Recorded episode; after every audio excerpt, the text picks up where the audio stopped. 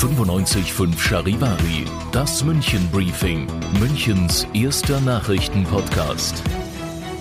Mit Katharina Hofemeister und diesen Themen. Neuigkeiten im Fall der vergifteten Getränkeflaschen und ab heute gibt es einen Altstadttarif für Rikscha-Fahrten.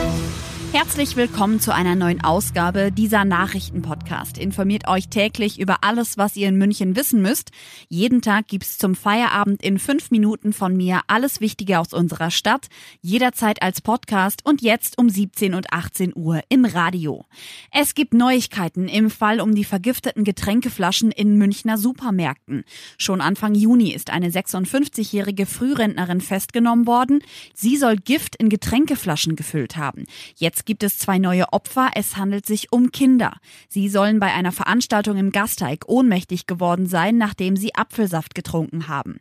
Anne Leiding von der Staatsanwaltschaft München. Auch in diesem Fall ermitteln wir jetzt natürlich in Richtung versuchter Mord und äh, gemeingefährliche Vergiftung, können allerdings noch nicht ganz genau sagen, ob wir sozusagen diesen Tatvorwurf auch gerichtsfest beweisen können werden, weil es da ganz erheblich darauf ankommen wird, ob wir auch die damals verwendete Konzentration der chemischen Lösung auch nachweisen können.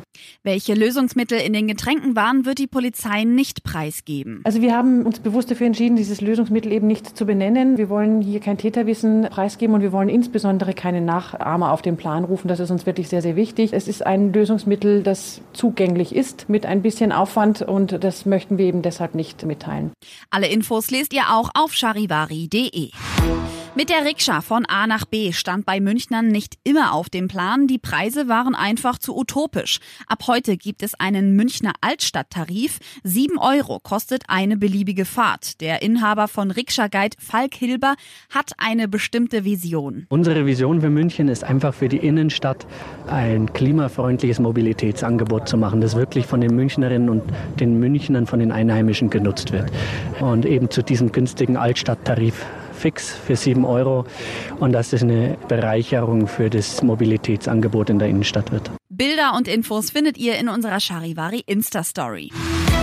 Ihr seid mittendrin im München Briefing, Münchens erstem Nachrichtenpodcast. Nach den München-Meldungen jetzt noch der Blick auf die wichtigsten Themen aus Deutschland und der Welt.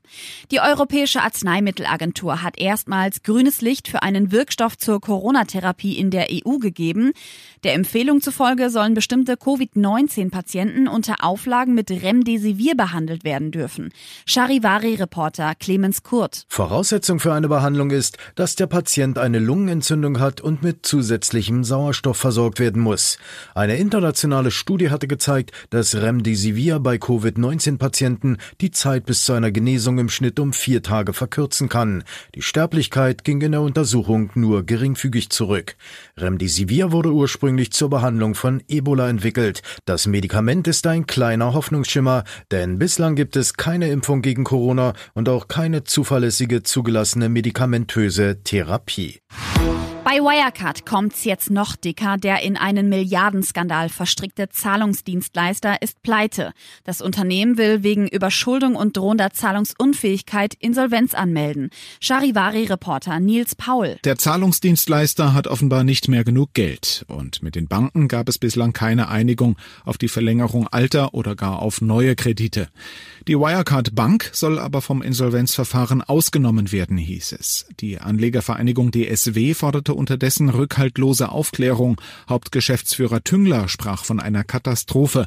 Alles deutet darauf hin, dass die Probleme noch sehr viel größer seien als bisher bekannt. Innerhalb einer Woche in die Insolvenz, das habe es bei einem DAX-Konzern noch nie gegeben, so Tüngler. Und das noch zum Schluss. Ab nächster Woche öffnen auch wieder die Münchner Hallenbäder. Den Anfang macht die Olympiaschwimmhalle samt Saunabereich. Nur der Kinderbereich bleibt noch geschlossen. Ab 6. Juli öffnen dann das Nordbad, das Cosima Wellenbad und die Saunabereiche Bereiche im Prinzregenten und Dantebad. Alle Infos findet ihr auch in unserer neuen App.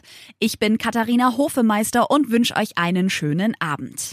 95.5 Charivari.